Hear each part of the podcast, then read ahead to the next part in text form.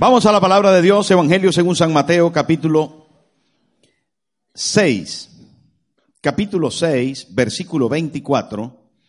Dice así la palabra de Dios. Evangelio según San Mateo, capítulo 6, versículo 24. Hay un versículo extraordinario que dice así. Lo tiene en la pantalla, lo puede leer conmigo. Ninguno puede servir a dos señores. ¿Cuántos? Ninguno. ¿Cuántos? Ninguno. Ninguno puede servir a dos señores. Esto es muy importante, lo vamos a desmenuzar, lo vamos a hablar, porque o aborrecerá al uno y amará al otro, o estimará al uno y menospreciará al otro. No podéis servir a Dios y a las riquezas. Esta mañana me llevé una sorpresa interesante al ver que la pastora tenía esta temática y que sus apuntes eran muy parecidos a los míos. Eh, no nos ponemos de acuerdo, cada uno estudia para una cosa, ella estudió para, las, para la parte de las ofrendas y yo para la predicación, pero nos pusimos de acuerdo sin saber, sin saber, ¿verdad? Del Señor. Entonces me confirma con más fuerza lo que hoy tiene el Señor para usted. Diga, esta palabra es para mí. Dios quiere que la grabe en mi corazón. Aquel señor europeo había ido a las Américas y se había esforzado muchísimo. Esto fue hace muchos años. El hombre hizo negocios, compró, vendió, se esforzó, trabajó con todas las fuerzas que tuvo durante unos años. No le fue mal, hizo riquezas, amontonó oro que en aquel entonces había de manera abundante en las Américas, el lugar donde fue, eh, propiedades, vendió, compró y compró especialmente joyas especiales, eh, diamantes, zafiros, rubíes, eh, compró piedras preciosas que pudiera luego transportar a Europa de donde él era original amontonó oro y también dinero en efectivo con el interés de cambiarlo. No hizo propiedades exactamente en bienes y raíces, sino que todo lo fue amontonando. Y preparó sus baúles y sus maletas y las embaló muy bien porque pensó que ya había llegado el tiempo de regresar a su tierra. Tomó el barco y en el camino el capitán de la nave dijo que estaban en peligro de hundimiento, que por favor, que rápidamente todo el personal del barco, todos los que de la tripulación, se pusieran sus chalecos salvavidas, pero él pensó en sus tesoros. Así que fue rápidamente y abrió los paquetes que había preparado con tanto esfuerzo para que no se dieran cuenta lo que iba adelante y comenzó a llenar sus bolsillos de oro, de piedras preciosas, se puso un abrigo y lo llenó también, todos los bolsillos iban repletos de sus propiedades. No alcanzó a poner todo, pero todo lo que cupo en sus bolsillos lo puso y malamente se colocó el salvavidas, el chaleco salvavidas, y salió allí a la plataforma del barco y el capitán tuvo que decir, señores, tenemos que lanzarnos al agua y luego seréis recogidos y tal. Le explicó el tema y el hombre se lanzó al agua y con tan mala suerte que no se había abrochado bien su chaleco salvavidas, se comenzó a hundir. Y en el camino hacia el fondo, bajando rápidamente por el peso de todo lo que había echado en el bolsillo, pensó, ¿quién tiene a quién? ¿Quién tiene a quién? Estaba pensando en todas las propiedades que había adquirido y cómo lo había cambiado en dinero, en oro, en plata, en joyas que le hundían cuando él quería salir a la superficie. Mis amigos, la Biblia describe de una manera tan luminosa, tan insistente, de una forma tan extraordinaria, las riquezas, el dinero y los negocios, que 45 de las 52 parábolas de Cristo tienen un contexto en el ámbito de los negocios. 39 de los 40 encuentros divinos en el libro de los Hechos ocurrieron en el mundo de los negocios. 2.350 versículos hablan acerca de las finanzas. Hermano, el 15% de lo que Jesús habló habla acerca de las finanzas y los negocios. Queridos amigos, el apóstol Pablo insiste permanentemente en todas sus enseñanzas y doctrinas acerca del peligro, las modalidades, la verdad y la forma correcta de administrar las finanzas. La Biblia está llena de temas económicos, financieros, del dinero y del peligro que éste representa. También de la verdadera provisión, la verdadera riqueza que el hombre debería tener.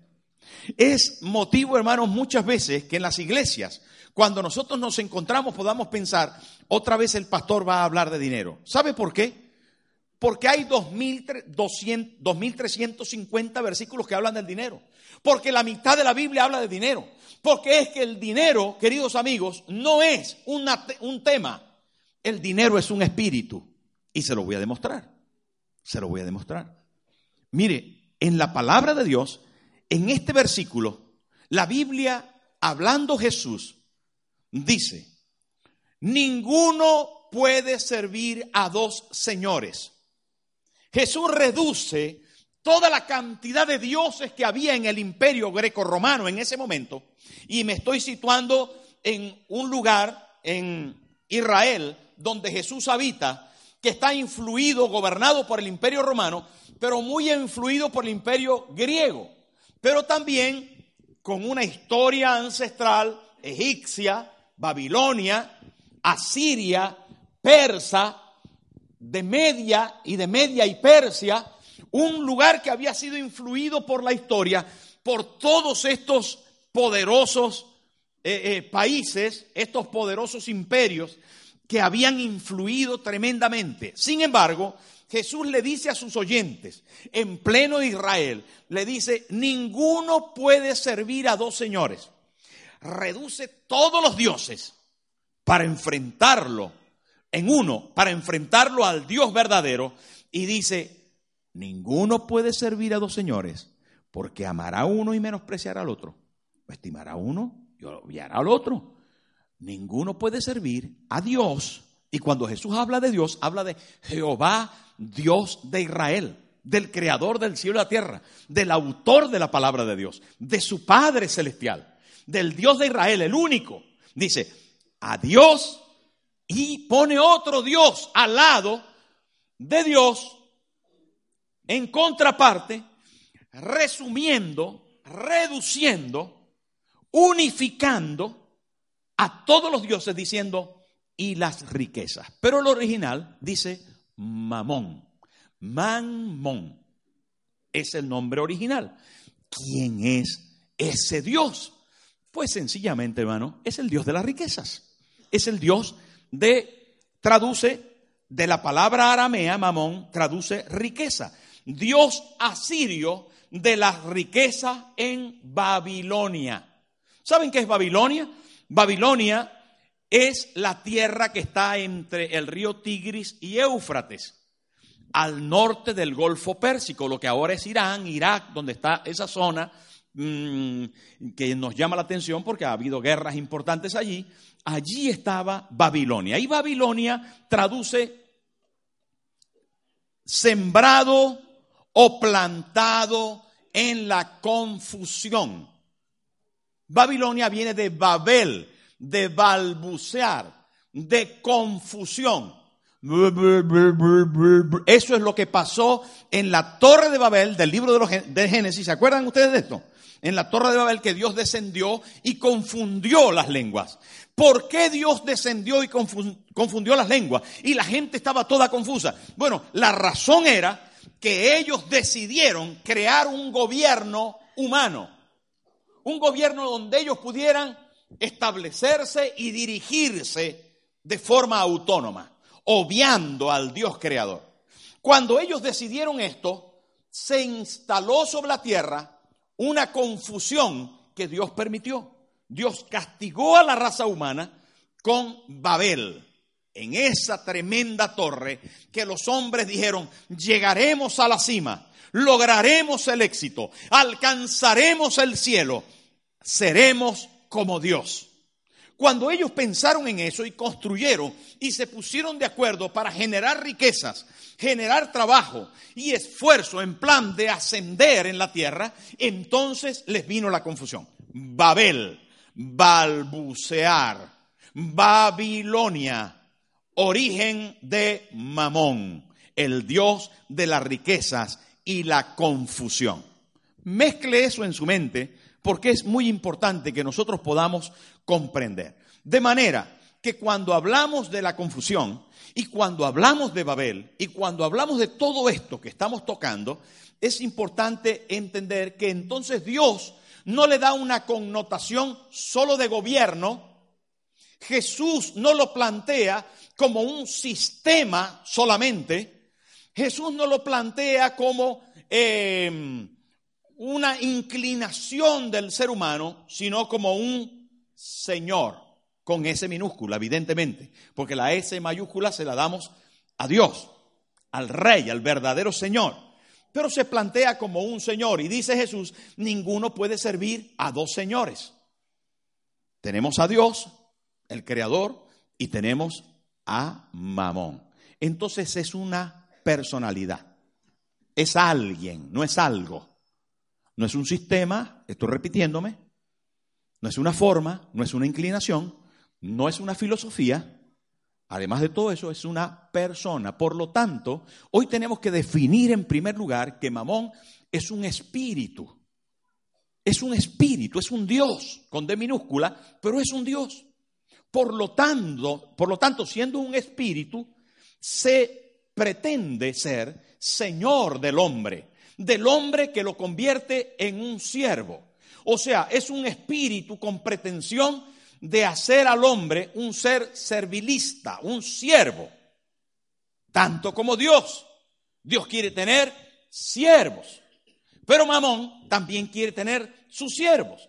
Entonces, en contraposición de Dios, Mamón intenta suplantar a Dios. Intenta tirar del hombre para tenerlo él. ¿Y qué le ofrece? Pues le ofrece todo lo que Dios ofrece, pero se lo ofrece sin garantías, solamente asemejándose e intentando engañar, porque es un espíritu antagónico, es un espíritu malvado, es un demonio. Y yo quiero que usted lo vea así, es un demonio. Si usted no cree en demonios, hoy va a comenzar a creer. Y le voy a decir por qué. Porque la Biblia dice, mire, cuando habla de Mamón, que es mencionado cuatro veces en la Biblia, cuatro veces, una de ellas es, raíz de todos los males es el amor a Mamón. En el original aparece dinero, aparece riqueza, pero entonces le da la connotación de mamón. Raíz de cuántos males? De todos los males. Dígalo conmigo, raíz de todos los males es el amor al dinero. Esto es importante que lo podamos entender. La cosa es, hermano, que si es la raíz de todos los males, entonces prostitución se crea por qué? Por dinero. ¿Y pornografía? Por dinero y robo y negocios ilícitos y vamos a pensar en algún mal. Y yo los apunté aquí.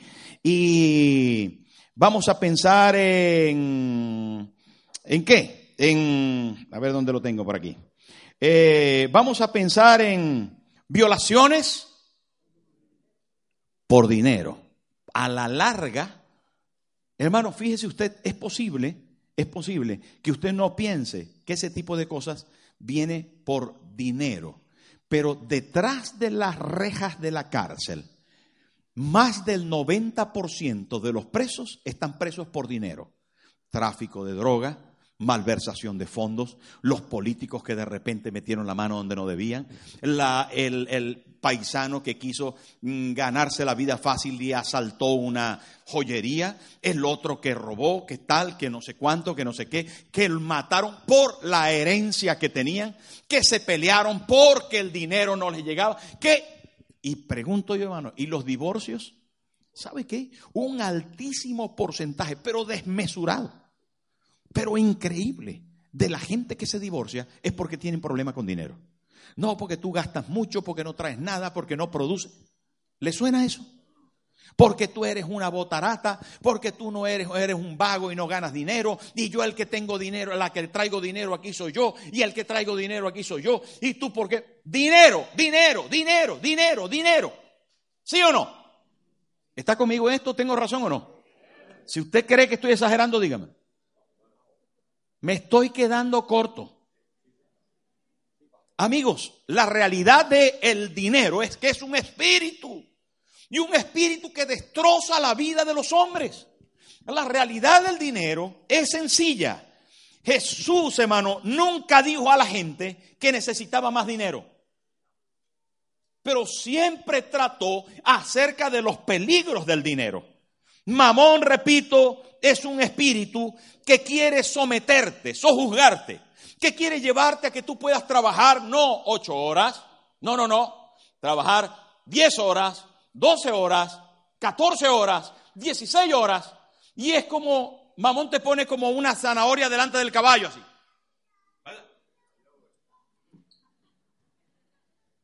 Para que tú siempre creas, siempre creas que estás a punto de alcanzarlo que el próximo negocio será el pelotazo que te va a brindar, agárrese ahí, el pelotazo que te va a brindar seguridad. Si yo tuviera aquí en el bolsillo cinco mil euros, otro gallo cantaba. Si yo tenía aquí cinco mil euros, me sentía más seguro. Si yo tengo mis casas, mis propiedades, mis ahorros. Si yo tengo mi dinero en el banco, me siento más seguro. Si yo puedo contratar y pagar mensualmente un seguro, entonces yo voy a estar tranquilo. Voy a estar tranquilo, voy a estar seguro. Mamón te ofrece la seguridad que solo Dios te puede dar. No te confundas. Seguridad no viene de mamón. Él te la ofrece y dice, con dinero, si tienes una casa paga, échate a dormir. Ya está todo. Sin saber que por ahí viene el río, o la tormenta, o el temblor, o el embargo, o el fracaso del país, o la disolución de las propiedades. Atención. Las propiedades y el dinero no te brinda una seguridad estable. Dígamelo usted. Pero ¿sabe qué Mamón dice? El dinero te va a dar identidad, porque con cinco mil euros aquí en el bolsillo ya no eres Tomás, ya eres Don Tomás. Claro, hermano, imagínense que usted pueda tener una cuenta con cien mil euros. Entonces hay que decirle Don José, Doña Laura. Claro, cien mil euros en efectivo en el banco disponibles para usted. Eso le da, según el mundo, según el mundo, le da identidad. Mamón intentando suplantar lo que Dios creó para ti. Porque nuestra verdadera identidad, ¿cree usted que debería depender del dinero o no? ¿Usted es lo que es porque tiene o por lo que Dios le hizo? Saben amigos, hay quien está centrado en lo que Mamón le ofrece y está equivocado. Mamón le está ofreciendo algo que realmente no es real, no es real, no es vital, no es importante. Porque usted tenga o deje de tener. Mire, hay gente, y se me viene a la mente inmediatamente Venezuela, hay gente que tiene propiedades importantes. Señores, mi padre trabajó 50 años en Venezuela. Y como aquel europeo que habláramos antes, no es que reunió tantísimo, pero reunió sus propiedades. ¿Y saben qué? Es impresionante. Es impresionante lo que unas propiedades pueden generar de alquileres hoy. Es una risa, hermano. No llega a 20 euros. Es una locura. Una persona en Venezuela hoy está ganando de sueldo base 6 euros, 5 euros. Es una locura, hermano. Pero en Cuba, ¿quién iba a creer que se iba a perder de esa forma? Usted ve los chalés en Cuba, las casas que habían, con piscinas, hermano, las mansiones que había. Y usted se da cuenta que el mundo gira y que las posesiones y las riquezas y el dinero no es la garantía de futuro. Mis amigos, no es el dinero, es una mentira del espíritu mamón. Es una mentira del diablo que quiere hacernos creer que con él vamos a tener identidad vamos a tener seguridad, vamos a tener felicidad. Porque la señora dice, si yo tuviera 10 mil, me compro una ropa, me voy de viaje, cojo el avión, me voy a, a, ¿Sabe qué? Y puede ir, es posible que pueda ir. Y que pase unos ratos de disfrute. Pero felicidad comienza con fe. Felicidad, atención, felicidad no la proporciona el dinero. Y usted puede pensar según este mundo y según este espíritu, dice, pero ayuda mucho, ayuda mucho, pastor. Pero ¿sabe qué? Mire lo que le voy a decir. Es importante esta mañana que hablemos de esto. Es importante.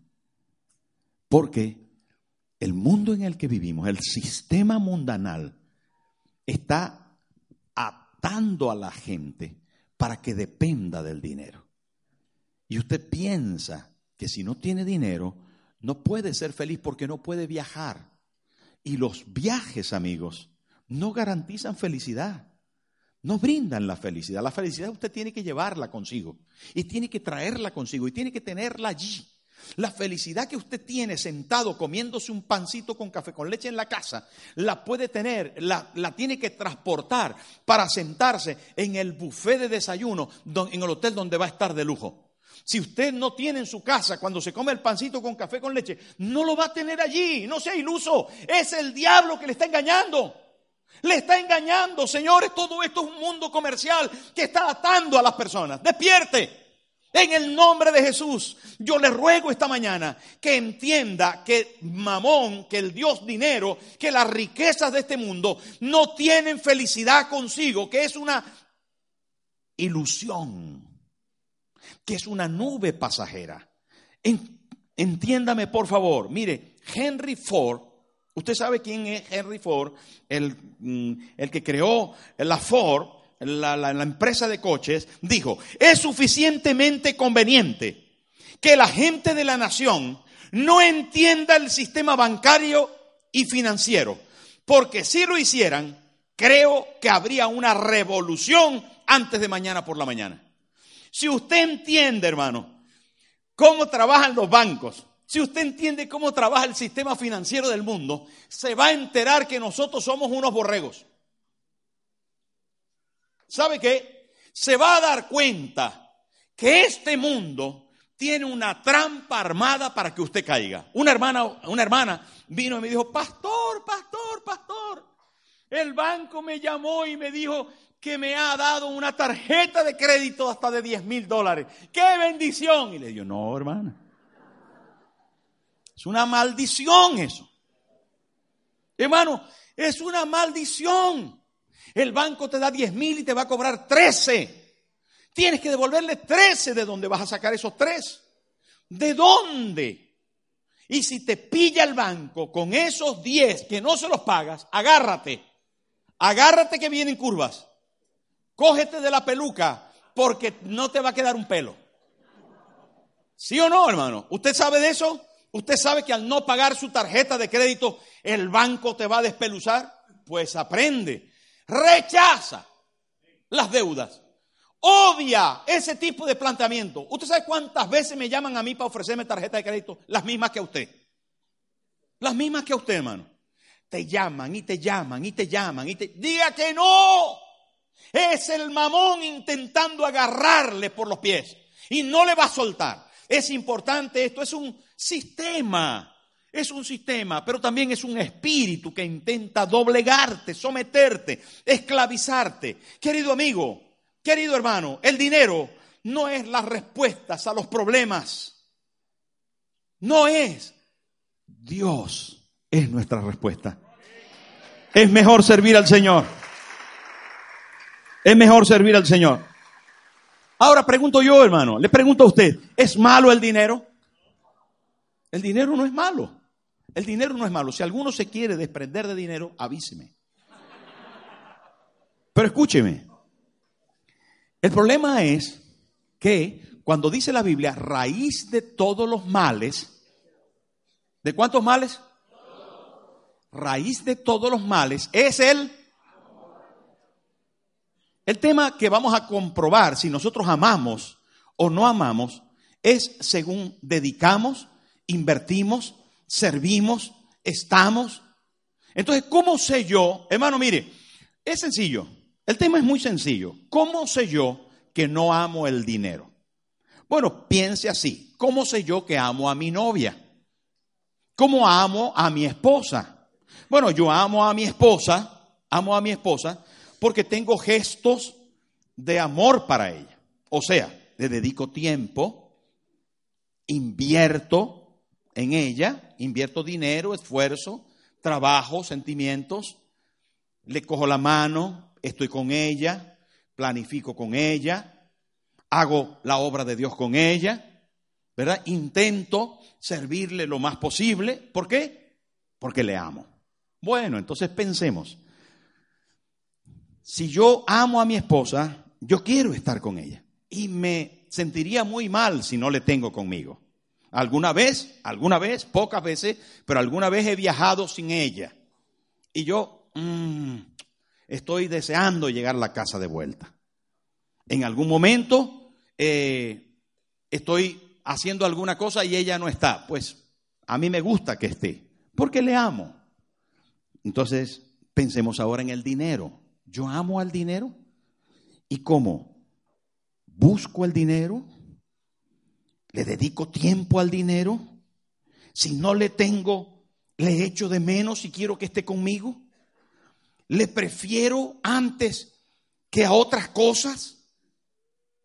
Si todo eso es que sí, entonces estoy amando al dinero. Si yo voy a salir y no llevo dinero, entonces digo, no, yo mejor no salgo, porque sin dinero no salgo. Saldré cuando tenga dinero. Si yo voy a hacer algo y digo, necesito dinero, necesito dinero, yo sin dinero no hago nada, yo sin dinero no vivo. Además, cuando no tengo dinero me siento mal. Yo sin dinero, uy, no. Si yo tuviera que dar todo y quedarme sin dinero, no, no, no, no, yo no quiero quedarme sin... ¿Sabe por qué? Porque usted ama el dinero. ¿Qué pasaría con su vida? Por favor, medite conmigo. ¿Qué pasaría con su vida si usted diera todo lo que tiene? ¿Todavía sería feliz? ¿Todavía estaría contento? visto de otra manera, visto de otra manera, ¿su felicidad depende si tiene o no tiene dinero? Piense bien, porque creo que hoy, hoy una mañana de rompimiento. Creo que hoy es una mañana de reflexión. ¿A quién sirve usted? ¿A Dios o al dinero? ¿Sabe, querido hermano? ¿Sabe, querido hermano? Usted debe responderlo de forma personal. Porque cuando dedica 12, 13, 14 horas y cuando su vida son las inversiones y las casas y los coches y las propiedades y todo su esfuerzo, obviando a sus hijos, obviando a su mujer, obviando a su esposo, obviando al tiempo del Señor, obviando, no, no, yo el culto el domingo no me lo pierdo, pero voy el domingo nada más, porque es que pastor yo trabajo, no, no, yo... Em, pensemos bien, porque una persona no puede servir a dos señores. Porque o amará uno y menospreciará al otro. Y digo yo, no se puede servir a Dios y a las riquezas. Mis amigos, la verdadera realidad se encuentra en que la bendición de Dios es la que enriquece y no añade tristeza con ella. Dios no te garantizó dinero, te garantizó prosperidad. Es diferente. Dinero que prosperidad. Dinero que abundancia en Dios. Riquezas verdaderas. Atención, riquezas verdaderas es la que vienen de la mano de Dios, porque aunque aparenten ser pocas, son suficientes para satisfacer tu vida. ¿Saben qué, queridos amigos? Dios nos enseñó en el, la historia de Israel que Él quería encargarse de su pueblo. Él quería encargarse de nosotros y Él quiere encargarse de nosotros. ¿Qué quiere decir eso? ¿Que no vamos a trabajar? No. ¿Qué quiere decir eso? ¿Que no vamos a ser productivos?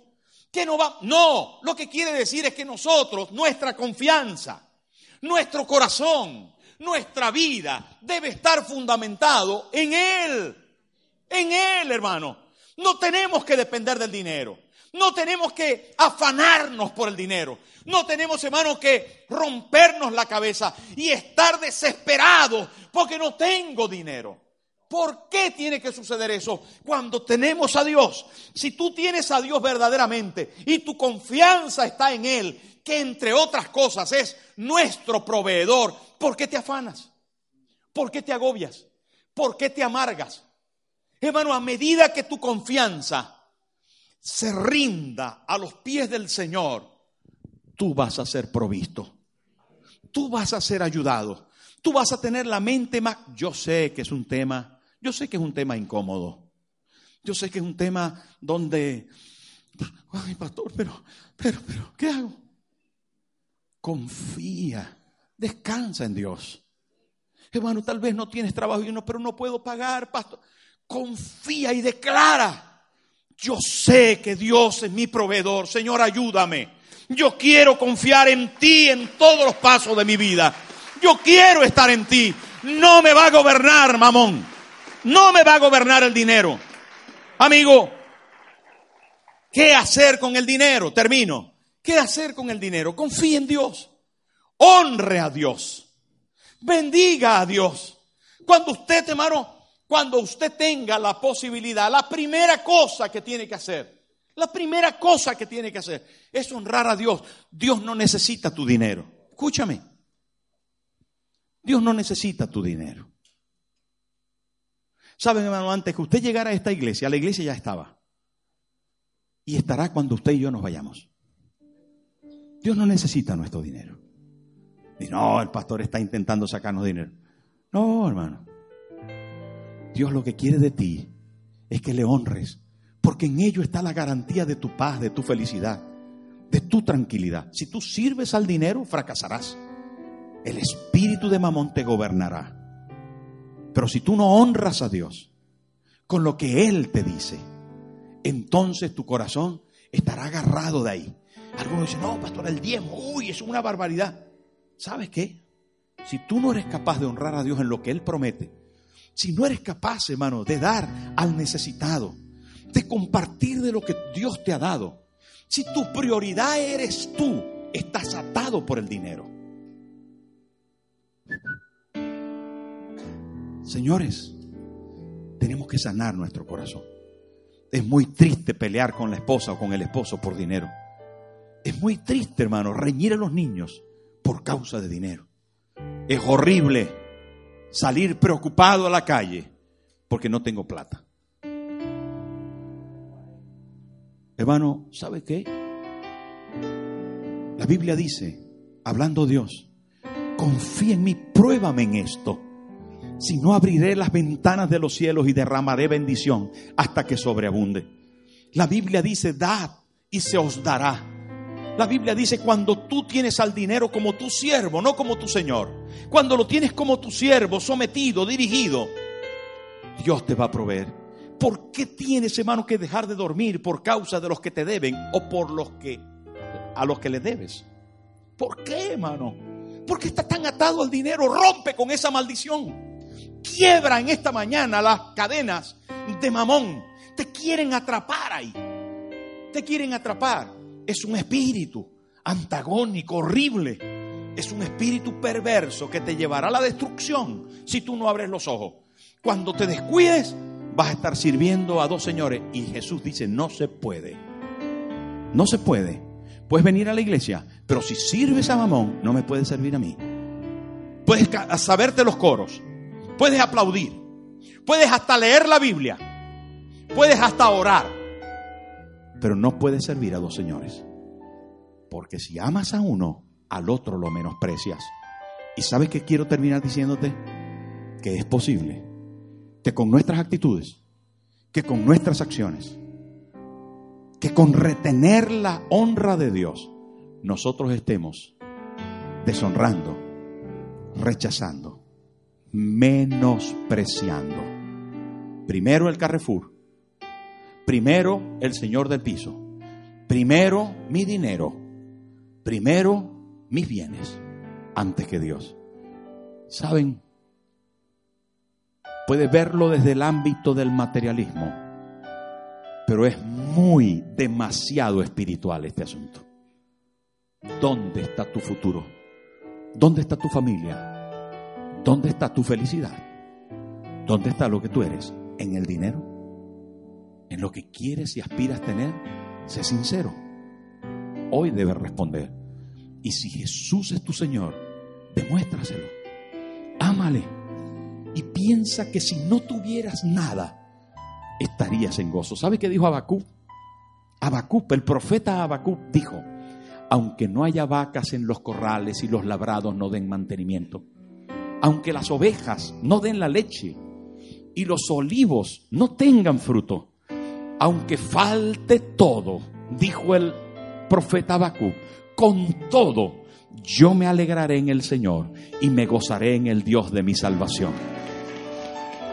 Póngase en pie.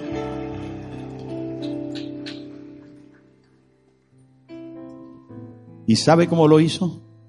Se le había acabado todo. Y lo hizo danzando y alegrándose. Dios es nuestra felicidad.